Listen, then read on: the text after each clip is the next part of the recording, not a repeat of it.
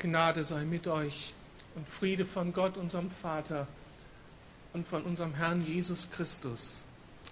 Amen.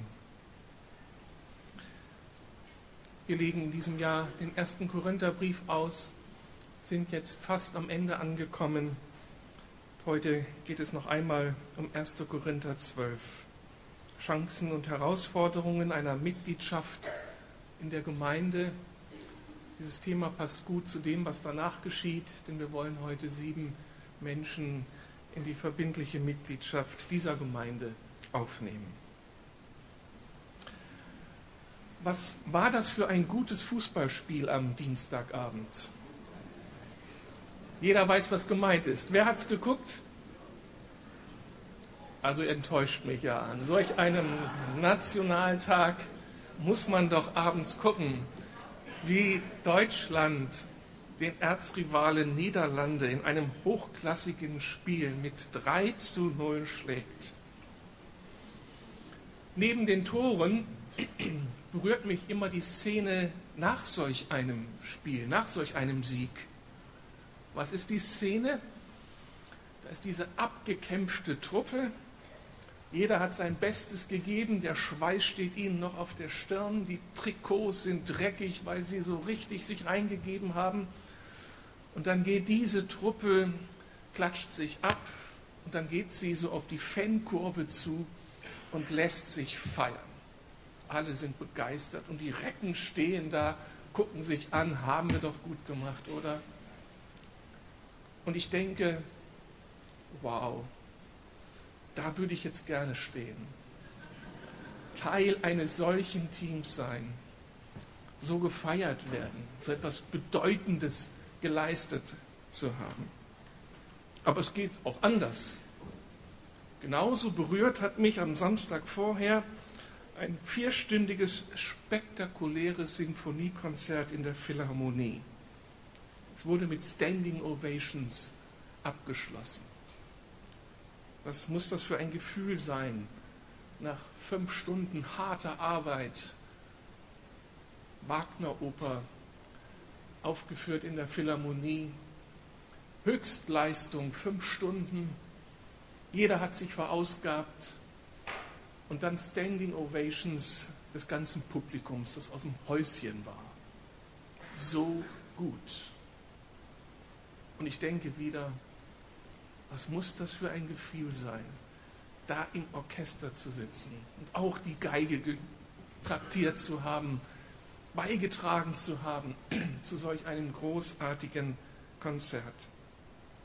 In solchen Augenblicken spüre ich, dass da in mir das tiefe Bedürfnis lebt, Teil einer Gruppe von Menschen zu sein, in der ich angekommen bin, in der ich angenommen bin, in der ich wertgeschätzt werde, in der ich auftauchen darf, in der ich beitragen darf mit dem, was mir so geschenkt ist. Eingebunden sein in einer Truppe von Menschen, die dann auch noch erfolgreich ist, die etwas bewegt. Das ist mein tiefes Bedürfnis. Und ich denke, dieses Bedürfnis lebt in jedem von uns. So herausgenommen zu sein aus allen sozialen Beziehungen, irgendwo einsam, so auf einer einsamen Insel sein Leben fristen, das kann ja auch was haben, aber das andere ist so viel mehr. Eigentlich bietet so die Familie diese Ersterfahrung. Ich bin Teil einer relevanten Truppe, hier bin ich angenommen, hier bin ich wertgeschätzt. Und dann brauchen wir aber trotzdem noch andere Netzwerke und erst recht, wenn in der Familie eine ganz andere Erfahrung gelebt wird.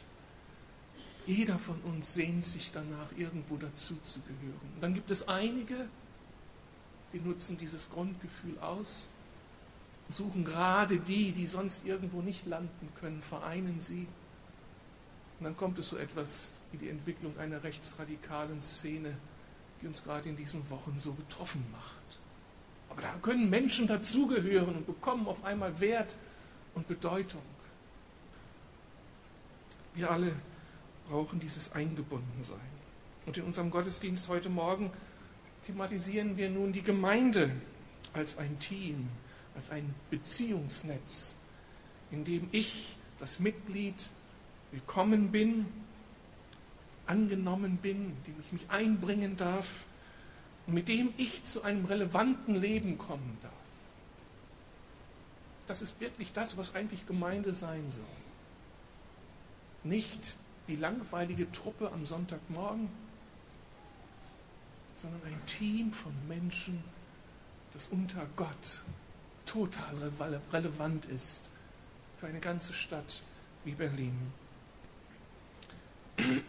In 1. Korinther 12, in unserem Text von heute, gebraucht Paulus ein unübertroffenes Bild für dieses Team, für dieses Beziehungsnetz. Er beschreibt Gemeinde mit dem Bild des menschlichen Körpers, des menschlichen Organismus. Der menschliche Körper besteht aus vielen total unterschiedlichen Körperteilen oder Gliedern, die dann doch, das ist das große Wunder, in Harmonie miteinander funktionieren und dann zu unglaublichen Leistungen fähig sind. Und so versteht sich Gemeinde. Unterschiedliche Mitglieder, jeder hat seine bestimmte Aufgabe und Funktion, jeder wird ergänzt durch den anderen und gemeinsam sind wir zu Höchstleistungen fähig. Das ist die These. Und möchte ich, weil das nicht von allen so geglaubt und verstanden wird, der Wert von Gemeinde so erlebt wird, nochmal der Frage nachgehen mit dem Predigtext 1. Korinther 12, Abvers 12. Was bringt mir diese Mitgliedschaft, diese Gliedschaft in der Gemeinde an diesem lebendigen Organismus? Was bringt es den sieben Leuten, die sich heute aufnehmen lassen, dass sie verbindlich dazukommen? Aus unserem Text erschließe ich drei ermutigende Aspekte. Das Erste, was deutlich wird, Gemeinde erschließt uns einen unglaublichen Beziehungsreichtum. Da heißt es in Vers 12 und 13, Paulus an die Korinther, der menschliche Körper hat viele Glieder und Organe, doch nur gemeinsam machen die vielen Teile den einen Körper aus. So ist es auch bei Christus und seinem Leib, also der Gemeinde. Einige von uns sind Juden, andere nicht Juden. Einige sind Sklaven, andere frei. Hier steht es also schwarz auf weiß, Gemeinde ist ein Organismus, der aus sehr, sehr unterschiedlichen Menschen besteht. Aus jungen und alten Menschen. Stellt euch vor, Gemeinde bestände nur aus älteren Menschen oder nur aus jungen Menschen. Wäre doch irgendwie schade, oder? Wie toll ist das, dass wir einen linken und einen rechten Flügel haben. Und dass wir einander zuwinken können und hinterher miteinander ins Gespräch kommen und voneinander profitieren können. Ein unglaublicher Reichtum, der damit uns geschenkt ist. Oder, ja, die Mitte gehört natürlich auch dazu. Paulus spricht dann von den Sklaven und den Freien, die das aushalten miteinander. Das ist doch unglaublich, dass soziale Unterschiede nivelliert werden und keine Rolle mehr spielen in der Gemeinde. Ob jemand viel Geld im Portemonnaie hat oder wenig, ob jemand Hartz-IV-Empfänger ist oder Manager einer, eines Großunternehmens. In der Gemeinde spielt das auf einmal keine Rolle mehr, sind wir alle nur fixiert auf diesen Christus und machen diese sozialen Unterschiede keinen Unterschied mehr aus. Oder Paulus spricht davon, dass da Juden und Griechen es miteinander können und sich nicht voneinander abgrenzen müssen. Gemeinde besteht immer aus Menschen unterschiedlichster Nationalitäten. Und wir werden durch die Unterschiedlichkeit bereichert.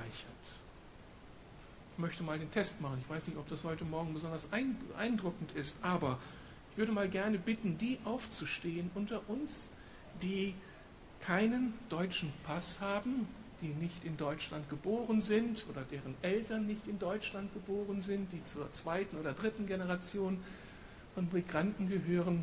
Also, wer nicht so ein typischer Deutscher ist, könnt ihr mal aufstehen. Habt ihr den Mut? Ja, bitte aufstehen. Aha, das ist doch eine ganze Reihe.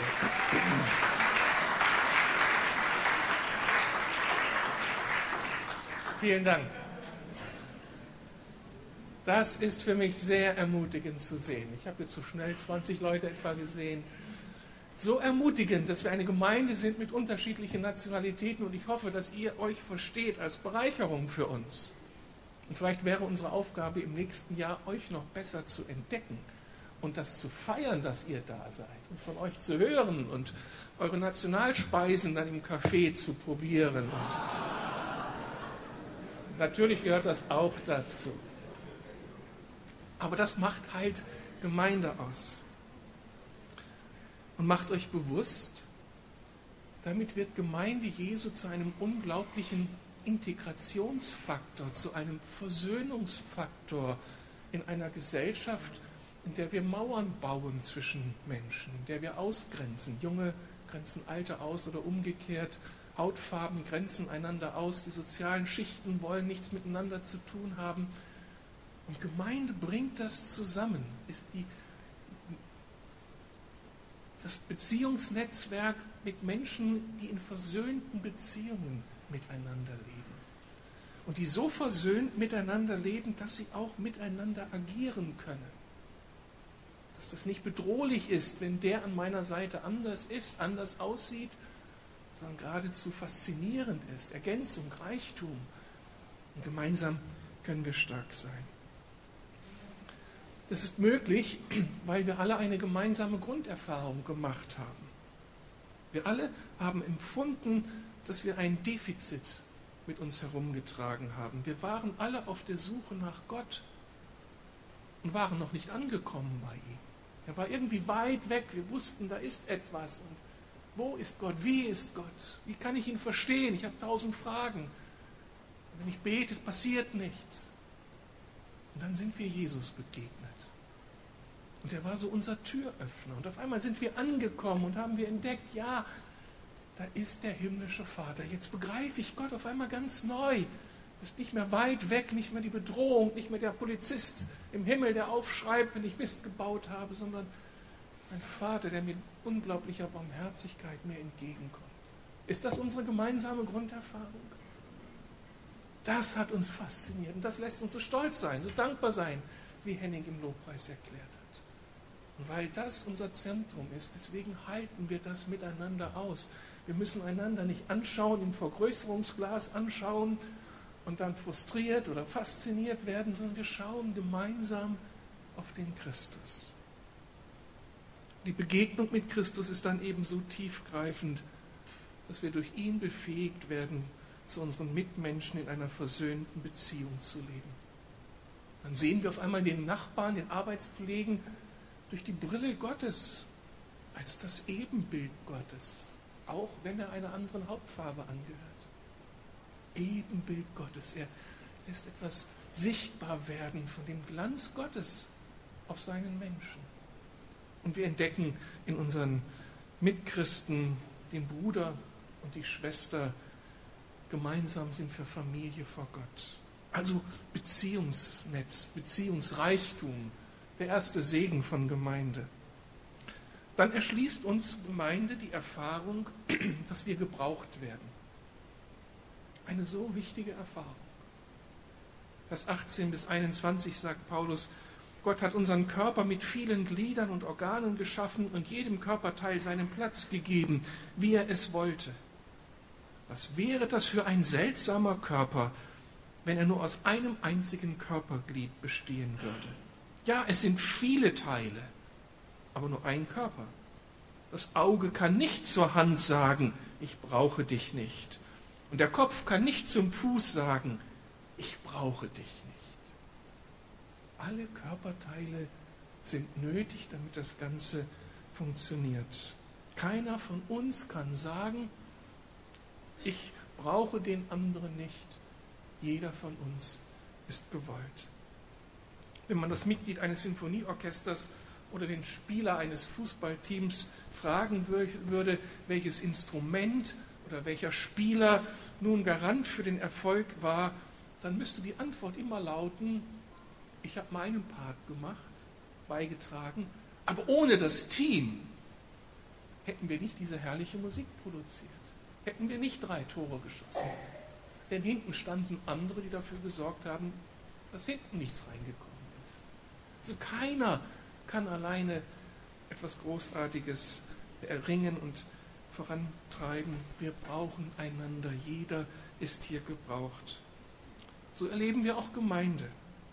Diese Gemeinde ist nicht lebensfähig ohne die vielen Mitglieder. Und ich bin so froh über die sieben neuen, die dazukommen. Wir brauchen euch. Und die größte Lüge ist die, dass diese Gemeinde gut ausgestattet ist mit allen Mitarbeitern, weil hier vorne die Programme funktionieren. Wir brauchen jeden, weil Gemeinde so einen unglaublichen Auftrag hat. Und das Wesen eines Mitglieds ist, dass es eine Funktion hat am Leib, am Körper. Dieser Daumen hat eine Funktion an meinem Körper. So hat jedes Glied am Leib Jesu, jedes Mitglied dieses künftigen Vereins oder dieses Vereins eine Funktion in diesem Organismus. Wenn wir in unserer Datenbank unterscheiden zwischen Mitgliedern und Mitarbeitern, dann ist das eigentlich ein Widerspruch, der gar nicht geht. Denn vom Wesen her sind Mitglieder Mitarbeiter, weil sie die Funktion eines Gliedes haben. Bloß weil wir das in der Praxis manchmal nicht realisieren und Menschen dann nicht es schaffen, den nächsten Schritt zu gehen, müssen wir hier manchmal differenzieren. Es gibt nun einen wesentlichen Unterschied zu einem Sinfonieorchester und einem Fußballteam. Hier werden immer nur die Besten eingesetzt. Man muss Leistung bringen können, man muss funktionieren können, dann kann man mitspielen. Und versage ich, bin ich draußen. Ersatzbank, schlimmer noch. Zuschauerraum, schlimmer noch. Kündigung des Vertrages. Wir waren mal Partner. Für Gemeinde formuliert Paulus etwas völlig anderes. Sogar die unscheinbaren Mitglieder, die, die nicht so leistungsstark sind, ja die, die aus dem Rahmen fallen, sind für uns notwendig, sind für uns unverzichtbar. Das sagt er in den Versen 22 und den nächsten Versen. Ich lese bloß den Vers 22. In Wirklichkeit sind oft gerade die scheinbar schwächeren oder unwichtigeren Körperteile beson besonders, besonders notwendig. Und ist das nicht unglaublich? Das unterscheidet Gemeinde von so vielen anderen Netzwerken. Hier zählen nicht nur die Begabten, nicht nur die, die vorne auf der Bühne präsentieren können. Hier zählen sogar die, die einen völlig unscheinbaren Dienst tun, die gar nichts leisten können, scheinbar nichts beitragen können, was unmittelbar den Erfolg sicherstellt. Manche unter uns sind einfach nur dazu da, ihre Funktion von Gott ist die, dass wir an ihnen Liebe lernen dass wir an ihnen Geduld lernen, dass wir an ihnen Barmherzigkeit lernen. Das kann Gliedfunktion am Leib sein. Stell dir mal all die vor in der Gemeinde, mit denen du so nicht gut kannst. Könnte es sein, dass Gott die hier hergestellt hat, gerade deswegen? Damit du deiner Ungeduld, deiner Lieblosigkeit auf die Spur kommst? Und begreifst, ich brauche Jesus, da ist etwas in mir, das ist überhaupt nicht gut. Ich grenze aus, ich vergleiche mich und werte ab. Und Jesus sagt dir, in deiner Schwester, in deinem Bruder, der dir so viele Probleme macht, begegne ich dir. Und diese Menschen sind total kostbar. Wachse an ihnen. Liebe sie, segne sie, und damit wird Gemeinde wunderbar rund und leistungsfähig und stark und attraktiv. Wir sind hier nicht nur an den tollen Typen interessiert. Und wenn du irgendwas anderes erlebt hast, Ausgrenzung, Naserümpfen, Nichtwertschätzung, bitte ich dich um Jesu Namen um Vergebung dafür. Das waren wir mit unserem verkehrten Herzen. Das war nicht Christus. Du bist hier willkommen. Auch mit deiner Sünde, mit deinem ganzen Versagen, mit deiner Schwäche. Du bist hier willkommen. Denn hier ist ein Raum von Gnade. Jesus heißt dich hier willkommen. Und wenn dir Menschen was anderes signalisieren, glaub ihnen nicht. Glaube dem, der hier das Sagen hat, dem Christus. Eine dritte Segnung, Gemeinde erschließt mir die Erfahrung, dass hier mein Leben, ja, dass hier Freud und Leid, das ich erlebe, geteilt werden. Verse 25 und 26, alle Glieder sorgen in gleicher Weise füreinander. Wenn eines leidet, leiden alle anderen mit. Und wenn eines geehrt wird, freuen sich alle anderen mit. So bildet ihr gemeinsam den Leib von Christus und jeder Einzelne gehört als ein Teil dazu. Das soll uns ausmachen, den Organismus Gemeinde, dass wir Fürsorge füreinander tragen. Wir freuen uns am Wohlergehen, wir freuen uns am Erfolg des anderen tatsächlich. Neid und Eifersucht kennen wir nicht mehr. Das muss nicht mehr unsere Persönlichkeit ausmachen. Das ist durch Jesus erledigt. Weißt du, dass du mit Christus dem Eifersucht und der Neid gestorben bist? Wir sind tot mit unserem alten Menschen, sagt Paulus.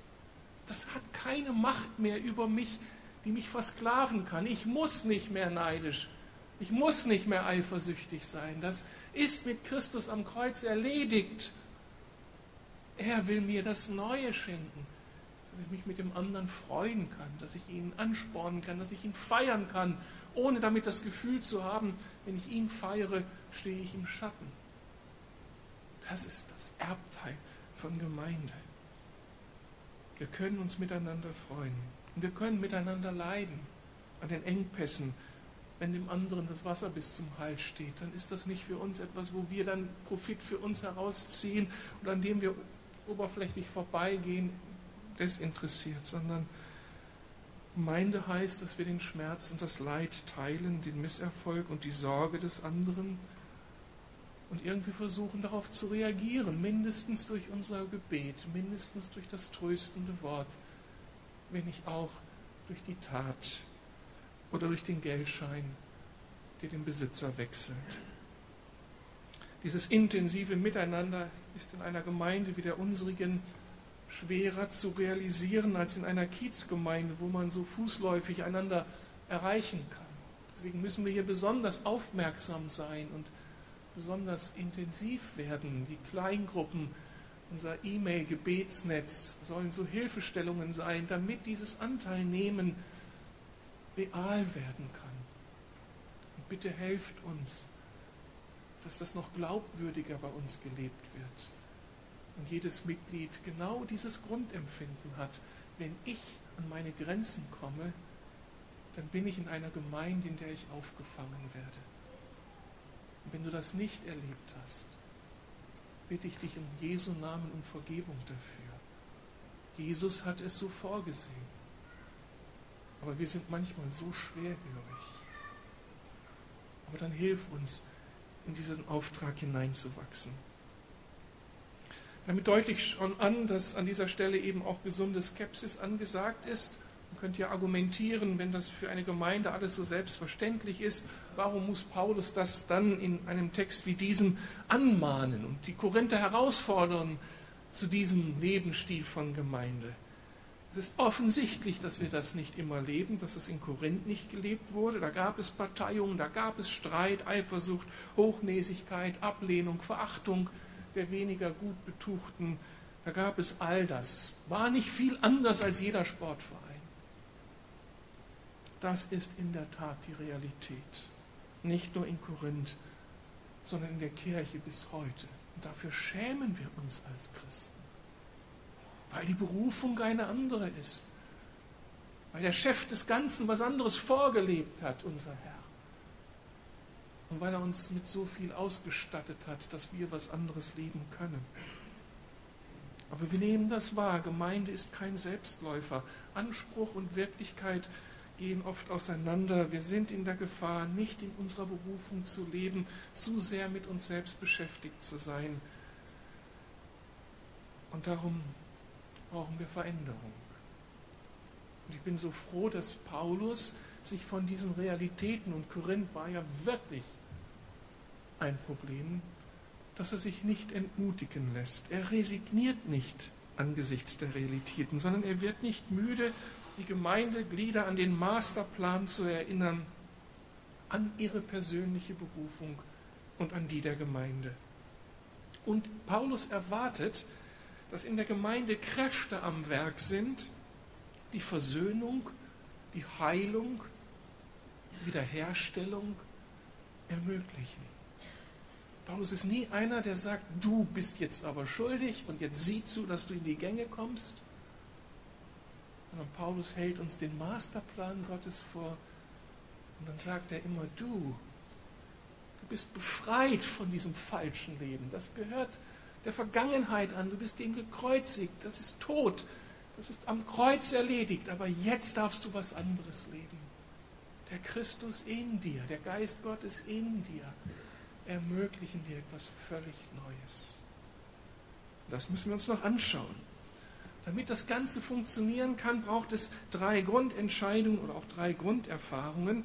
Die erste ist die in Vers 13. Da sagt Paulus, wir haben alle denselben Geist empfangen.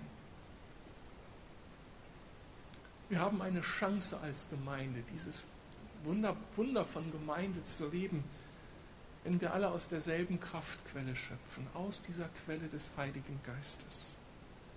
Das ist das uns Einende, das große Geschenk, dass wir nicht mehr uns selbst leben, sondern für Christus, dass wir nicht mehr aus uns selbst heraus die Dinge tun müssen, uns selbst verändern müssen, sondern dass der Geist Gottes in uns lebt. Wir sind Geistesmenschen, Gottesmenschen. Glieder des Leibes Christi. Und in diesem Leib fließen die Energien Gottes. Ist der Heilige Geist präsent. Und das macht den riesen Unterschied aus. Früher war guter Rat teuer. Heute ist da diese leise Stimme des Heiligen Geistes, die dir sagen möchte, was gut und richtig ist, was Gott von dir möchte.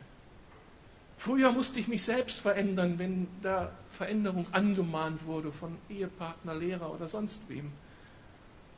Heute darf ich sagen, Geist Gottes, ich habe keine Chance, aber du hast das schon mitgebracht, was ich nicht habe. Du lebst das schon in mir, was ich nicht habe. Es ist schon potenziell da. Und ich ergreife es im Glauben. Barmherzigkeit, Liebe, Geduld, Sanftmut, Freundlichkeit. Ich mache dir Raum. Früher mussten wir alles aus eigener Kraft tun, mit unserem Wissen, mit unserer Erfahrung, mit unseren Muskeln.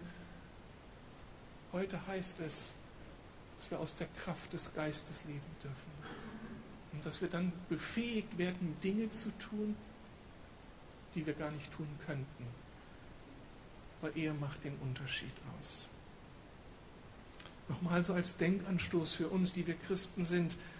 Wie erlebst du das, dein Leben in der Kraft des Heiligen Geistes? Ist das noch ein aktuelles Thema oder bist du zurückgefallen in diesen alten vorchristlichen Modus, ich muss ja doch alles selbst tun? Dann lass dich wieder erinnern an das, was Christus schon in dir getan hat. Und für die Menschen unter uns, die keine Beziehung zu Gott haben, stellen Sie sich den Unterschied vor, alles aus eigener Kraft tun zu müssen oder aus einer übernatürlichen Kraftquelle schöpfen zu können.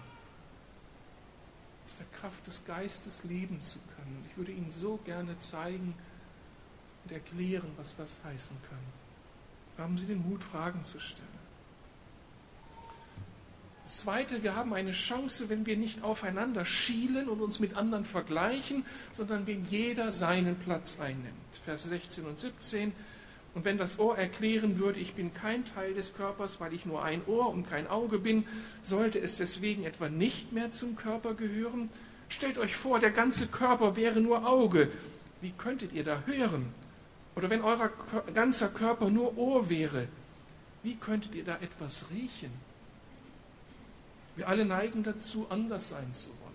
Und so oft ist der Mitchrist aus unserer Sicht so begabt, wie ich gerne begabt wäre, und ich schaue nur auf ihn und bin dann wie gelähmt und verpasse es, selbst in die Gänge zu kommen. Paulus sagt uns, dieses Vergleichen gilt nicht, es ist völlig unsinnig.